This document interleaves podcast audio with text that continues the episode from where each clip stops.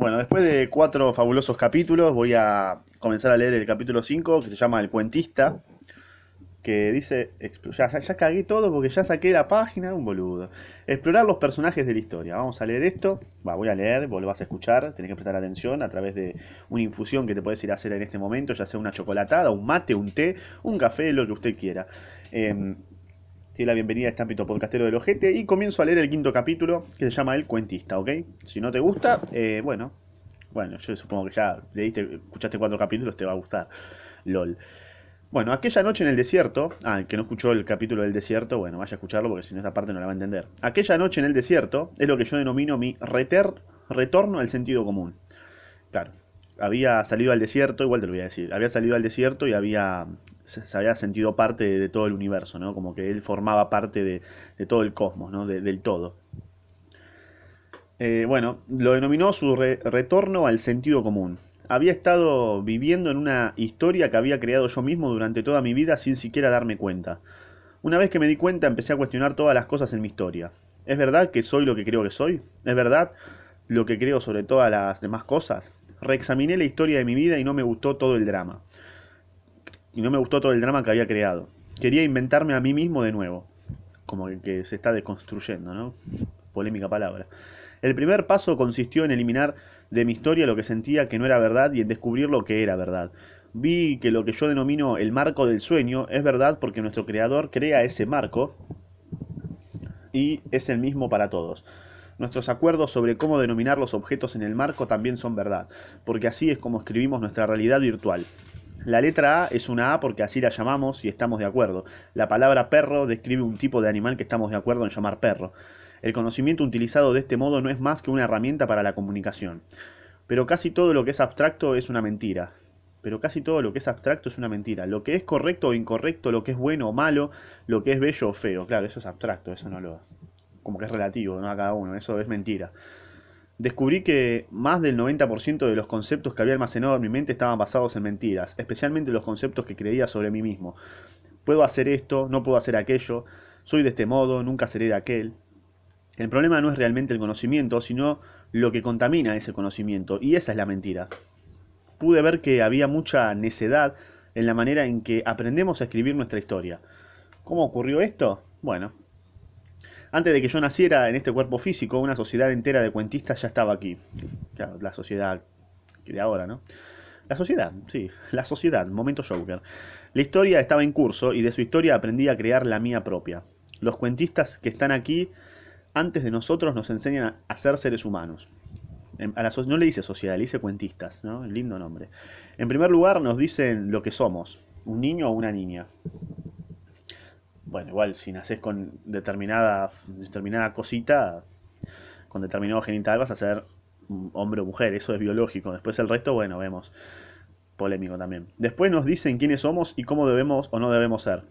Nos enseñan a ser mujer o a ser un hombre. Bueno, ahí sí puede ser. Nos dicen que seamos una mujer digna o una mujer decente, un hombre fuerte un hombre valiente. Nos dan un nombre, una identidad y nos dicen el papel que desempeñamos en su historia. Bueno, un nombre sí, tenés que tener un nombre, boludo. O sea, si no, como que. O sea, ¿cómo te llamo? ¿Cómo te, te digo, che, no hagas eso? O sea, te- necesito ponerte un nombre como para encariñarme, quizás también, ¿no? qué sé yo. O sea, si yo. O sea, si. Ponele que un bebé está caminando así y está por, está por poner los dedos en el enchufe. O sea, ¿qué, qué hago? O sea, lo agarro y lo, lo muevo para acá. Imagínate nacer sin nombre, ¿no? Re loco, boludo. O sea, que lo agarrás para acá, le decís, pero ya ponele que tenga 5 años. O sea, más o menos se puede mover y ya es bastante grande. Y pone los dedos en el enchufe como un boludo. O sea, no lo puedes. Sí, lo puedes, lo puedes sacar con tu fuerza, pero eso ya, sería un toque de violencia. Es como que tiene que aprender de alguna forma. Necesito decirle, che, Alejandro, no ponga los dedos ahí, boludo. Y si lo querés poner, ponelos, pero te podés morir.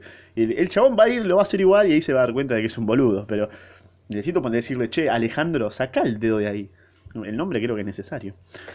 Bueno, nos preparan para vivir en la selva humana, para competir, para competir los unos con los otros, para controlarlos mutuamente, para imponer nuestra voluntad, para luchar contra nuestra propia especie. Por supuesto, me creí lo, que los cuentistas me dijeron. ¿Por qué no iba a hacerlo? Y si ya naciste ahí, es como que. O sea, si naces en la selva, obviamente vas a, a competir. No, vas a competir, no, vas a matar animales para comer y te va a parecer súper normal, ¿no? O sea, no serías vegano ni en pedo si naces en la selva. Me llenaron de conocimiento y yo utilicé ese conocimiento para copiar su estilo y crear mi arte de un modo parecido. Oí a mis hermanos mayores compartir sus fuertes opiniones con mi padre.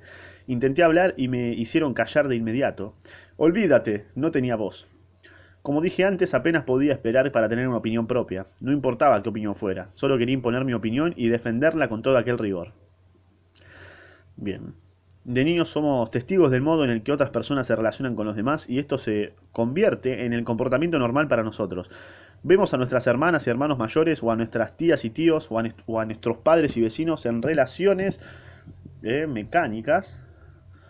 en situaciones románticas, perdón, mecánicas, flashe, ¿qué dije? Sufren, sufren, pero creen que aman. Vemos cómo se pelean y cómo podemos esperar y cómo po- y- ¡Ah! Dios, ¿por qué estás trabado, Gonzalo? ¿Querés un cachetazo, querés? Vemos cómo se pelean y no podemos esperar para crecer y hacer lo mismo. La mentalidad que tenemos cuando somos niños es caramba, parece divertido. Todo el drama que sufrimos en nuestras relaciones es porque somos testigos de muchas mentiras cuando somos inocentes y utilizamos esas mentiras para formar nuestra propia historia. Continué estudi- estudiando la historia de mi vida y lo que descubrí es que todo lo que hay en mi historia tiene que ver conmigo. Por supuesto, tiene que, tiene que ser así, porque yo soy el centro de mi percepción y la historia proviene de mi punto de vista. El personaje principal y que vive en mi historia se basa en alguien que existe realmente, eso es verdad. Pero lo que creo sobre mí no es verdad, es una historia. Creo, creo que el personaje de Miguel creo, creó, pero no está la tilde, pa.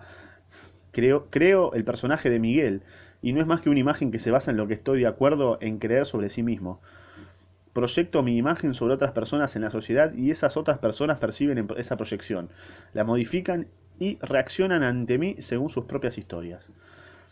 O sea, es como que está diciendo que Miguel, ¿no? El que está escribiendo esto, es, una- es simplemente un personaje y lo que él realmente es nunca lo vamos a saber porque no, estamos dentro de él al 100%. Solamente vemos la imagen que él proyecta de Miguel, ¿no? Así como vos escuchás la parte que yo proyecto de Gonzalo. Es lo mismo. Que te está leyendo esto y está hablando y no sabes y, no me conoces y nada, ¿me entendés? No, no ves mi cara, no, solamente escuchás mi voz, mi patética voz, mientras te, te lee un libro y te dice algunas pelotudeces por ahí. Pero más allá no conoces nada. Solamente una imagen que muestro. Nada, eso. XD. Después descubrí que dado, que dado que es mi historia, también creó una imagen para cada personaje secundario que vive mi historia. Los personajes secundarios se basan en gente que realmente existe, pero eh, todo lo que creó sobre ella es una historia que he creado yo mismo. Creó el personaje de mi madre, el personaje de mi padre, el personaje de cada uno de mis hermanos y hermanas, de mis amigos, de mi amada, incluso el de mi perro y mi gato. Conozco a una persona, la califico. Establezco, juicios sobre esa persona basados en todo el conocimiento que está en mi mente. Este es el modo en, que- en el que mantengo su imagen en mi memoria. En mi historia eres un personaje secundario que es mi creación y yo actúo recíprocamente contigo. Tú proyectas lo que quieras, lo que quieres que crea de ti y yo lo modifico según lo que yo creo. Ahora estoy seguro de que eres lo que yo creo que eres. Quizás hasta te diga, te conozco, cuando la verdad es que no te conozco en absoluto, ¿sí? O detesto a la gente que te dice, te conozco, no me conoces, cerrá el orto. No me conoces nada, cerrá, cerrá bien el ojete. Solo conozco la historia que creo sobre ti. Yo tardé bastante tiempo en comprender que solo conozco la historia que elaboro sobre mí mismo. Durante años pensé que me conocía hasta que descubrí que no era la verdad, solo conocía lo que creía sobre mí mismo. Y entonces, ¿y cómo te conoces realmente entonces? Complicadísimo. Y entonces descubrí que no soy lo que creo que soy. Fue muy interesante y también muy aterrador. Descubrir que en realidad no conozco a nadie y que tampoco me conocen a mí, claro. ¿Que no te conocen a vos? ¿O que no te conoces a vos? No, dice que no me conocen a mí. Bien. O sea, primero, no te conoces a vos, obviamente menos vas a conocer al resto, ¿no? Porque ya estás en una mentira tuya, menos el resto va a ser una construcción de mentira también. Eh, bueno, la verdad es que solo sabemos lo que conocemos y lo único que realmente conocemos es nuestra historia, ¿no? Pero ¿cuántas veces has oído a alguien decir, conozco bien a mis hijos, nunca harían algo así? ¿Crees que realmente conoces a tus hijos? Chupala. ¿Crees que realmente conoces a tu pareja? Mm, bueno, probablemente estás seguro de que tu pareja no te conoce a ti. Tal vez estás seguro de que nadie te conoce realmente, pero ¿en realidad te conoces a ti mismo? ¿Conoces realmente a alguien? No, realmente, realmente, como palabra realmente, no. Nunca, jamás. Ni siquiera vos mismo. Ni siquiera a mí mismo. Yo solía creer que conocía a mi madre, pero lo único que sé de ella es el papel que le asigno para que actúe en mi historia. No, que es tu madre, nada más. Tengo una imagen del personaje que representa el papel de mi madre. Todo lo que sé sobre ella es lo que creo de ella. No tengo ni idea de lo que tiene en su cabeza. Solo mi madre sabe lo que es y seguramente ella tampoco lo sabe. Porque está cegada, ¿no? Entre comillas, abstractamente. Lo mismo es verdad para ti. Tu madre puede jurar que te conoce muy bien, pero ¿es verdad? Yo la verdad no lo creo. Sabes que, sabes que no tiene ni idea de lo que tú tienes en la mente. Solo sabe lo que cree sobre ti y eso significa que no sabe una mierda. Y no sabe casi nada. Eres un personaje secundaria, secundario en su historia. No me lo digas así. No me lo digas tan brusco. Eres un personaje secundario en su historia y desempeñas el papel del hijo o de la hija. Tu madre crea una imagen de ti y quiere que te ajustes a la imagen que ella crea. Si no eres lo que ella quiere que seas según su historia, adivinas qué ocurre. una patada viene en el... Se siente herida por ti e intenta que te ajustes a su imagen. Claro, por eso te dice que vayas a la facultad, porque quiere que, o sea, quiere que vos te amoldes a la historia de ella, ¿me entendés? Entonces, te va a decir, ah, tienes que ir a estudiar a la universidad porque un buen hijo hace eso. Y bueno, vos como un boludo vas a la universidad así, ¿eh? ah, sí, estoy acá porque me dijo mi vieja. Qué boludo. Y ahí cabe, ¿viste? Ahí te das cuenta de que, pará, no estoy viviendo mi, historia, estoy viviendo la historia de mi vieja. Uh, me recabió. Bueno, y ahí te das cuenta de que todo es una mentira, ¿no? Uh, una de las cuantas mentiras. Esa es la razón por la que siente la necesidad de controlarte, de decirte qué hacer y qué no hacer, de darte todas sus opiniones sobre el modo en el que deberías vivir tu vida. Eh, justamente, ¿viste? No quiero decir que tenga razón, solamente pensé de una forma, ¿no? Un pensamiento, ¿no? Y lo tiré ahí. Cuando sabes que solo se trata de su historia, ¿por qué molestarte en defender tu punto de vista? No importa lo que digas, de todos modos no te creerá. ¿Cómo puede creer tu historia cuando no es su punto de vista? Claro, lo mejor que puedes hacer es cambiar de conversación, disfrutar de su presencia y amarla tal y como es. Ahí está. Cuando te des cuenta, perdonarás a tu madre por cualquier cosa que te haya hecho según tu historia. Claro está, únicamente mediante el acto del perdón, tu relación con tu madre eh, cambiará por completo. Una vez que te vea siendo autosuficiente, bueno, ahí va a decir, ah, bueno, no es tan pelotudo mi hijo. Es como que, ah, bueno, ojo, que haga lo que quiera, ya está, ¿no? Ya se puede mantener, no es tan idiota. Cuando se da cuenta de eso, ya te deja de romper un poco los huevos. Una vez que descubrí que la gente crea y vive su propia historia, ¿cómo podía seguir juzgándola? Porque, a ver, si te está todo el tiempo ya adelante, che, ¿cómo te fue en la facultad? Che, ¿cómo te va en esto? Che, ¿cómo te va en lo otro? Si está muy arriba, es como que indirectamente te está diciendo, che, sos muy boludo, necesito controlarte para que no termines drogándote en un albergue transitorio con una puta, Básicamente te está diciendo eso indirectamente, ¿no? Y una vez que ya más o menos te puedes mover un toque, es como que ahí no es tan tarado mi hijo, no, no, no se va a drogar e inyectar heroína. Una vez que descubrí, ¿por qué terminaba en eso? Una vez que descubrí que la gente crea, crea y vive su propia historia, ¿cómo podía seguir juzgándola? ¿Cómo podía tomarme personalmente cualquier cosa sabiendo que no soy más que un personaje secundario en su historia? Claro, porque después te vas y ya está, se olvida de vos, ¿viste? sé que cuando hablan conmigo realmente están hablando con el personaje secundario de su historia. Y cualquier cosa que la gente diga sobre mí no es más que una proyección de la imagen que se han hecho de mí no tiene nada que ver conmigo. No pierdo el tiempo tomándome, las cosas personalmente. Centro mi atención en crear mi propia historia. ¿Eh?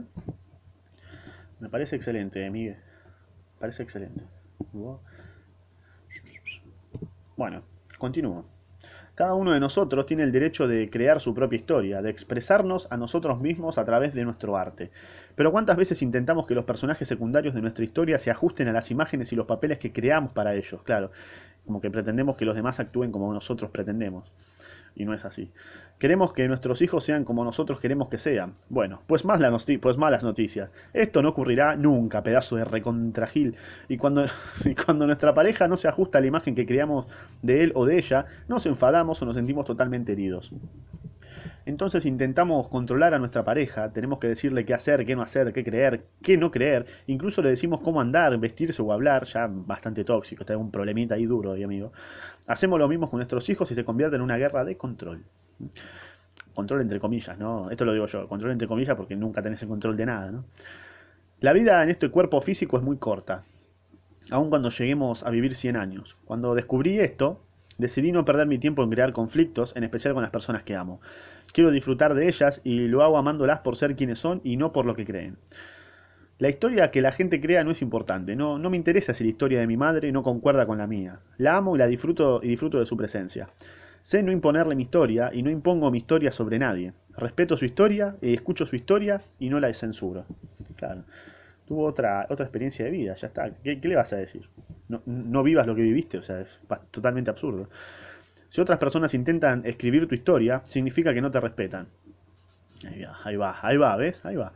No te respetan porque consideran que no eres un buen artista, que no puedes escribir tu propia historia, aun cuando naciste para escribir tu propia historia. El respeto proviene directamente del amor, eh, que es una de las grandes expresiones del amor.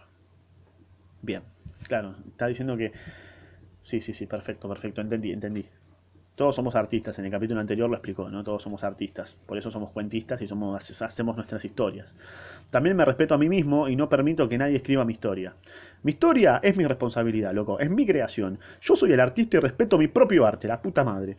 Puedo comparar mi arte con el de otras personas, pero yo tomo mis propias decisiones y me responsabilizo de mi creación.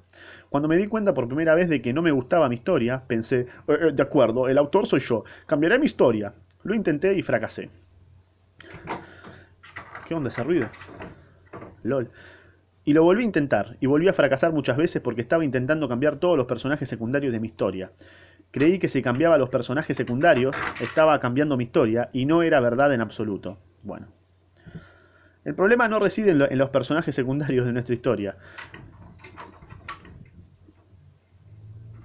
Eh, lo que vemos en ellos no es más que una proyección de lo que creemos. Ese ruido que escuchan de fondo, no sé si se escucha el ruido de fondo, es mi perra rompiéndome los huevos en la ventana. lo que vemos en ellos no es más que una proyección de lo que creemos y ese es un problema secundario. Eh, ¿Ves? Ahí, ahí está, por ejemplo. Mi perra es un personaje secundario. Yo no la puedo controlar. Mi perra es una perra y hace quilombo. Y yo no la puedo controlar. Ya está. Me tengo que amoldar a la historia de mi perra también. Porque mi perra es una boluda y no, puedo decirle, che, no hagas ruido. O sea, ya está. Hace ruido porque es una perra y ya está. Me tengo que amoldar a la historia de ella. El problema, que, mirá el dato que le tiré, ¿no? El problema más importante lo tenemos con el personaje principal de la historia. ¿Quién es el personaje principal de la historia? Y vos mismo, boludo. Si no nos gusta nuestra historia es porque no nos gusta lo que creemos sobre este personaje. Solo hay un medio para cambiar nuestra historia y consiste en cambiar lo que creemos sobre nosotros mismos. Este es un gran paso en la maestría de darse cuenta. si eliminamos las mentiras que creemos sobre nosotros, las mentiras que creemos sobre todas las demás personas cambiarán así casi como si fuera por arte de magia. Entonces, los personajes secundarios de nuestra historia cambiarán, pero no significa que sustituimos a una persona por otra. Los personajes secundarios son los mismos, lo que cambia es lo que creemos sobre ellos. Bien, bien, bien, bien. Me cabe, me, cabe, me ceba lo que dijo. Esto cambia lo que nosotros proyectamos sobre ellos y con ese cambio el modo de relacionarnos con ellos también cambia. Y ese cambio propicia a su vez un cambio en el modo en el que nos perciben a nosotros. Y con ese cambio el personaje secundario que nosotros representamos en su historia cambia. Igual que una ola que hace ondas con el agua, nos cambiamos a nosotros y todos los demás cambia. Me cabe, me cabe, está muy bueno. Es el famoso dicho del cambio está por uno. Si ya vos cambiás, ya más o menos influenciás, entre comillas, a cómo te percibe la otra persona, vos también, a vos también te cambia la percepción de cómo ves a esa persona o de lo que crees de esa persona. Y, es un cambio, cambio exponencial, ¿no? Tú eres el único que puede cambiar tu historia y esto lo consigues cambiando la relación que tienes contigo mismo. Cada vez que cambias el personaje principal de tu historia, como por arte de magia, toda la historia empieza a cambiar a fin de adaptarse al nuevo personaje principal. Esto es muy fácil de demostrar, ¿sabías? Porque, de todos modos, el personaje principal cambia, pero cambia por sí mismo, sin que te des cuenta. La manera en la que percibes el mundo cuando tienes 8 o 9 años no es la misma que cuando tienes 15 o 16, totalmente de acuerdo pero igual por un tema lógico. Y tampoco cuando empiezas la veintena tu percepción vuelve a cambiar, totalmente. Ves el mundo de una manera totalmente diferente cuando te acabas de casar o cuando tienes tu primer hijo. Bueno, ahí ya no te podría decir, ¿no? Cambias lo que crees sobre ti mismo. Tu punto de vista cambia, el modo en el que te expresas a ti mismo cambia y tus reacciones cambian. Todo cambia. Eh, sí, todo cambia. Como en el libro Ikigai. Vayan a escucharlo, que hay una parte, un capítulo, no me acuerdo qué capítulo. Creo que el 2 o el 3 que habla también sobre los cambios y todo eso, y que hay que adaptarse a eso. Así que vayan a, escucharlo o a leerlo, si lo quieres ir a leer, si tenés la oportunidad de, un poder adquisitivo bastante grande, bueno, anda a leerlo. Pero el mío está más piola. Todo cambia y el cambio puede resultar tan impresionante que parece que se trata de dos sueños distintos y de dos personas distintas. También, también cambias los personajes secundarios de tu vida. El modo en el que ves a tu padre y a tu madre cuando tienes 10 años cambia totalmente cuando tienes 20, 30, 40 y continúa cambiando. Bueno, yo estoy en el proceso de los 20, así que no sé, cuando tenga 30 hablamos, dale. Tan pronto como te... No, perdón. Cada día vuelves a escribir la historia de nuevo. Tan pronto como te despiertas por la mañana tienes que acordarte de qué día es. Sí, ahora que en cuarentena sí. Tienes que acordarte de dónde estás y dónde estaba la historia antes de irte a dormir. ¿Te imaginas que te olvidas todo? Solo para continuar con la historia con tu vida. Con la historia, con tu vida. Tienes que ir al trabajo, tienes que realizar cualquier actividad que estuviera planificada para ese día y continúas escribiendo tu propia historia pero sin darte cuenta. No, como que estás en piloto automático, ¿no? Hasta que un día decís, basta, loco, no quiero esta vida miserable y de mierda. Todo lo que forma todo lo que forma tu historia está cambiando constantemente e incluso la historia que te cuentas a ti mismo sobre quién eres. Hace 20 años el cuentista te dijo quién eras y tú te lo creíste. Hoy el cuentista te cuenta otra historia sobre ti mismo y es completamente diferente. Por supuesto que el cuentista dirá, oh, eso es porque tengo más experiencia, ahora sé más, ahora soy más sabio. No es más que otro cuento. Toda tu vida ha sido un cuento. Sí, a veces siento que mi vida ha sido un cuento. Sí, comentá si, tú, si sentiste alguna vez si tu vida fue un cuento. Si hablas sobre algo que te ocurrió cuando eras niño, tu padre, tu madre, tu hermano o tu hermana tendrán un cuento diferente. Esto sucede porque solo compartimos el marco del sueño. Si dos de ustedes empiezan a hablar sobre algo que ocurrió, que ocurrió hace 20 años, podría sonar como si estuvieran refiriéndose a dos acontecimientos diferentes. Tu padre afirma, esto es lo que ocurrió y esta es la verdad. Y tú dices, no, no, no, estás equivocado, esto es lo que realmente ocurrió. ¿Quién mierda tiene razón y quién mierda no la tiene? Bueno, los dos tienen razón según sus historias. Si 100 personas perciben el mismo acontecimiento, oye 100 versiones distintas de la historia y todo el mundo afirma que su historia es la verdadera. Por supuesto, solo es verdad para esa persona y tu historia es solo verdadera para ti. Pero la voz del conocimiento Empieza a buscar en todo lo que tienes en tu mente para darte la razón. Incluso buscas aliados externos a fin de que se unan a, ti en tu cruzada para tener razón y hacer que la otra persona no la tenga. ¿Por qué hacer ese intento para justificar lo que crees? No necesitas quitarle la razón a nadie porque ya sabes que en su historia tiene razón. En tu historia tú tienes razón. Entonces dejémosle de romper las pelotas. entonces la cuestión de tener razón es de estar equivocado. Entonces la cuestión de tener razón o de estar equivocado se ha acabado. Ya no tienes que defender lo que crees no quieras tener la razón. Eso me recuesta, no, querer tener la razón. Siempre quiero tener la razón, soy un boludo. Pero me doy cuenta a veces, no siempre. A veces me doy cuenta de que quiero tener la razón y me recabe. Me recabe, digo que soy un pelotudo, boludo. ¿Por qué quiero tener razón? No me cambia nada en la vida tener razón en esta boludez. Pero pasa, qué sé yo. Eh, continúo. Cuando alcanzamos ese nivel de conciencia, resulta más fácil no tomarse personalmente lo que otras personas digan. Sabemos que todas las personas que nos rodean son cuentistas y que todas distorsionan la verdad.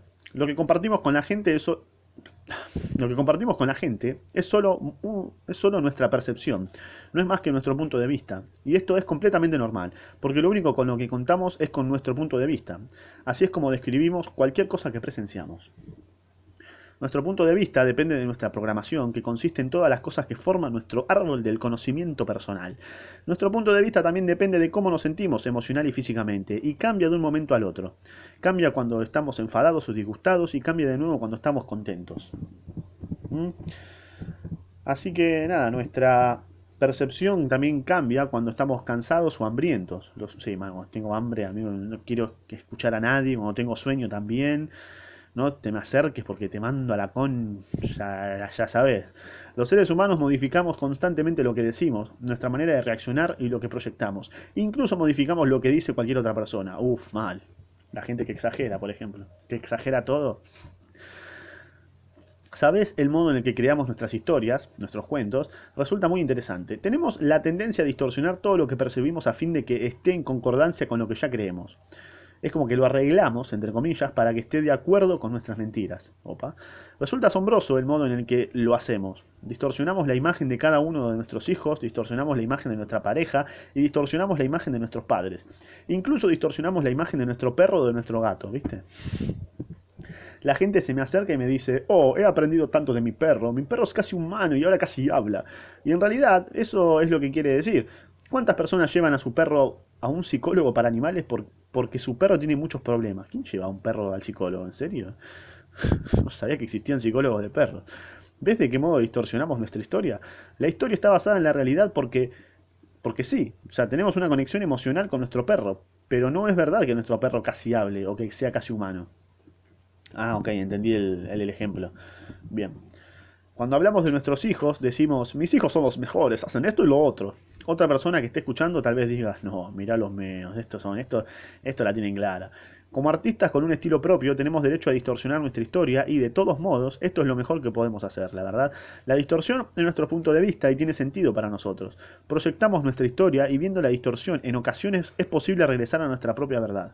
Entonces, ¿quién dice que la distorsión de nuestra historia no es arte?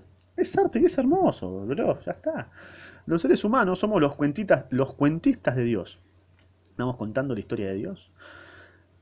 Hay algo que existe en el interior de todos nosotros que es capaz de interpretar todo lo que percibimos. Somos como los periodistas de Dios. Oh. Frase hermosa. Somos como los periodistas de Dios. Intentamos explicar cualquier cosa que suceda a nuestro alrededor. Inventar historias forma parte de nuestra naturaleza y esa es la razón por la que creamos lenguajes. Esa es la razón por la que todas las religiones del mundo crean bellas mitologías. Intentamos expresar lo que percibimos sin compartirlo. Y esto es algo que sucede continuamente, claro. Muy bueno. Esa parte fue, ese párrafo fue muy hermoso. Cuando conocemos a alguien nuevo, queremos saber su historia casi de inmediato. Le hacemos todas las preguntas clave. ¿A qué te dedicas? ¿Dónde vivís, bro? Ah, le decía bro. ¿Cuántos hijos tenés? Esta interrogación es mutua, ¿no? Apenas somos capaces de esperar para explicarle a esa persona nuestro punto de vista, para expresarle lo que sentimos, para compartir nuestra historia. Cuando experimentamos algo que nos gusta, queremos explicárselo a todo el mundo. Mal, por eso grabo estos podcasts, ¿no? Cuando leo, leo de esta forma y quiero que los demás lo escuchen, ¿no? Cuando experimentamos algo que nos gusta, queremos explicárselo a todo el mundo.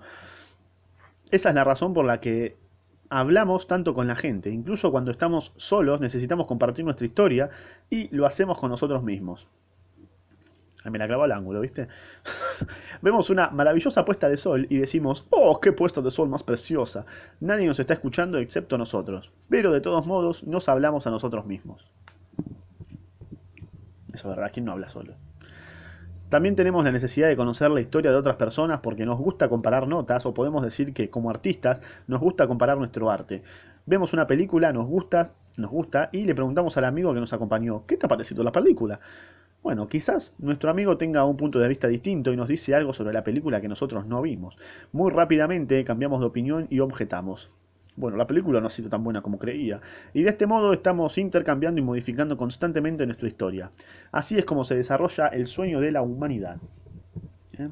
Nuestro sueño personal se mezcla con el sueño de, de otros soñadores y esto modifica el sueño más grande de la sociedad. Estás soñando la historia de tu vida y te aseguro que se trata de un arte. Tu arte es el arte de crear historias sin compartirlas. Si te conociera hoy, vería tu verdadero yo detrás de tu, de tu historia. Vería cómo la fuerza vital crea arte a través de ti. Gracias, gracias. Tu historia podría ser el mejor guion cinematográfico para cualquier película porque todos somos unos cuentistas profesionales. Pero sé, pero sé que cualquier cosa que me cuentes no es más que una historia. No tengo por qué creerla, pero puedo escucharla y disfrutarla. Puedo ir al cine para ver El Padrino y no me lo creo, pero puedo disfrutar de ella, ¿no? Bueno, lo mismo pasa con vos.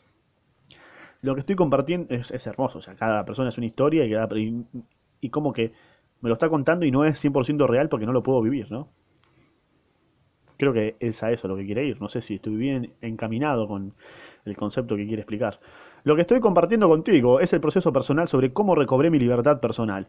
Estoy agradecido por la oportunidad de compartir mi historia Bien, pero es solo una historia y solo es verdadera para mí. Algo que me parece muy interesante es que cada vez que comparto esta historia es diferente. Intento distorsionarla lo mínimo posible, pero incluso mi propia historia cambia. Sí, a pesar de la distorsión, ¿la entendés? Puedes compararla con tu propio arte. En muchas ocasiones no vemos nuestra propia creación, no vemos nuestras propias mentiras, pero a veces somos capaces de ver nuestra propia magnificencia en el reflejo de otra persona. Claro, como que nos sentimos identificados. Experimentando el amor de otra persona podemos ver cuán maravillosos somos. De un artista a otro artista quizá podamos ver qué es posible mejorar nuestro propio arte. Qué es posible mejorar nuestro propio arte. Una vez que hemos cobrado conciencia para ver nuestra propia historia, descubrimos que existe otro modo de crear al personaje principal. Sin tomar conciencia no hay nada que podamos hacer, porque la historia es tan poderosa que se escribe sola. Creamos la historia, le otorgamos nuestro poder personal y después la historia vive nuestra vida y después la historia vive nuestra vida. Creamos la historia, le otorgamos nuestro poder personal y después la historia vive nuestra vida. Es como que ya está escrita la historia y nosotros la vivimos. La historia vive... Ah, mm, no entendí muy bien esa parte. Pero al darnos cuenta, recobramos el control de nuestra historia. Ah, ok, ok, ok, ok. Me pasa no terminar de leer. Esa es la buena noticia. Si no nos gusta nuestra historia, nosotros somos los autores y podemos cambiarla. Ah, ahí va, ahí va, ahí va. Ahora sí, ahora sí. Porque dije, mm, es como que cambió todo de, repente. Dije, ¿qué flashó acá al final? dije, cualquiera. Iba por un lado después dije, y después terminó con el destino, que ya está escrita la historia. Dije, ¿qué dice este boludo? Y claro, después dice, no, si no te gusta la cambiás. Ah, listo, listo, ahora sí me cierra. Bueno, ahí terminó el quinto capítulo. Eh, ahora van a empezar los puntos para reflexionar, así que si querés ir a escuchar ya de, una al sexto, anda a escucharlo, te doy tiempito, dale. Pero antes deja el like, no seas, no garca. Dale, ahí va, ahí va, qué lindo like, anda compartiéndolo con tu grupo familiar, ahí, Tuku, para que para que no vean que estás en YouTube solamente viendo boludeces, sino que estás escuchando un pibe que te está leyendo algo, imagínate, y te estás cultivando, así que mostrales, mostrales que estás eh, por buen camino, que no sos tan boludo, ahí está. Qué capo que sos. Ahí está, ahora sí, comienzo con los puntos para reflexionar. Te felicito por haberlo compartido y en escuchar el próximo.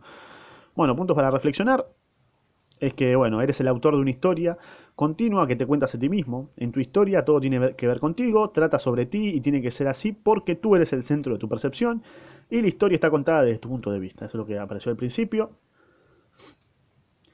Eh, bueno, creas una imagen de los personajes secundarios en tu historia y les asignas un papel para que lo representen. Lo único que realmente sabes de los personajes secundarios es la historia que creas sobre ellos. La verdad es que no conoces a nadie y que nadie te conoce a ti y tampoco bueno, tampoco te conoces a vos mismo, ¿no? La mayoría de la gente no se conoce a sí misma. Me incluyo y vos también te tenés que sentir incluido. A no ser que seas, no sé, un psicólogo, terapeuta, boludo, re picante, bueno, ahí ya me podés cerrar el orto, ¿no? Tranquilamente. El respeto es una de las grandes expresiones del amor. Si otras personas intentan escribir tu historia, significa que no te respetan. Consideran que no eres un buen artista, capaz de escribir tu propia historia, aun cuando hayas nacido a fin de escribirlas. Sos un artista, ¿sabes, boludín? Sos un artista. Así que Ah, sos un capo, ¿qué te puedo decir? El único modo de cambiar tu historia consiste en cambiar lo que crees sobre ti mismo. Si te desprendes de, de, las mentiras que crees sobre ti, las mentiras que creas sobre los demás personas cambiarán. Cada vez que cambias el personaje principal de tu historia, que sos vos, toda la historia cambia para adaptarse al nuevo personaje principal, ¿ok? O sea, si vos cambias, vas a empezar a ver distinto a los demás, así, esto, y los demás te van a percibir de otra forma, y todo cambia, ¿viste? No pierdas tiempo tomándote las cosas personalmente, como en el segundo acuerdo de los cuatro acuerdos del mismo autor, y anda a escucharlo. Creo que era esa. Segundo o tercer acuerdo. Bueno, está, está, anda a buscarlo, está el, libro, ya te lo leí, pa, anda, anda a escucharlo que es. Que habla justamente de esto, que no te tenés que tomar las cosas personalmente. Cuando la gente habla contigo, lo que en realidad está haciendo es hablar con el personaje secundario de su historia. Cualquier cosa que la gente diga sobre ti no es más que una proyección de la imagen que, captan de ti. No tiene nada que ver contigo, ¿sabes? Así que no te hagas la cabeza. Los seres humanos somos los cuentistas de Dios, inventar historias e interpretar todo lo que percibimos forma parte de nuestra naturaleza, y si no nos damos cuenta, otorgamos nuestro poder personal a la historia y esta se escribe sola, claro. Si no te pones a pensar, vas a terminar estudiando en la universidad, capaz si tus viejos te, dicen eso, y si estás muy cagado de hambre vayas a laburar, 8 horas por día, más o menos por 40, 50 años, te vas a jubilar, eh, vas a tener una pensión de mierda, dependiendo del país en el que vivas, bueno, va a ser la media, tirando para abajo, vas a vivir con lo justo, eh, y bueno, si no te das cuenta de eso, más o menos te va a caber, vas a ser un infeliz vas a decir, uh, pará, no viví mi historia, me recabió. y, ahí, y ahí vas a decir, mm, qué boludo que soy, ¿no? Eh, pero eso esa es la historia que ya está escrita y que vos la tenés que cambiar, ¿dale? ¿Ves? La gente que no escuchó el punto para reflexionar, le recabe ahora. Eh, si no nos damos cuenta de esto, otorgamos nuestro poder. Al darnos cuenta, recuperamos el control de nuestra historia y comprendemos que nosotros somos los autores. Y si no nos gusta la historia, la cambiamos, ¿ves? Ahí está. Perfecto. Ahí terminó el quinto capítulo en su, en su plenitud. Así que ahora va a comenzar el sexto, a escucharlo. Yo sé que estás manija, y si no estás manija, ¿qué significa manija? Es cuando tenés muchas ganas. ¿eh? Yo sé que tenés mucha manija de escuchar el próximo capítulo. Así que anda a escucharlo, te dejo mi Instagram para que me mandes un meme con respecto a la historia de Ulises. ¿eh? Ahí está, una historia de Ulises, de la Odisea. Mandamos un meme de eso si escuchaste este capítulo hasta el final. Y voy a saber que sos un seguidor bastante fiel. Así que nada. También está Spotify para que los... Si estás escuchando en Spotify, muy bien, te, felicito. Mínimo seguime porque si no, no estás escribiendo bien tu historia. Eh, acá culmino el quinto capítulo con una frase, tenés que comentar de qué color es tu cargador de celular.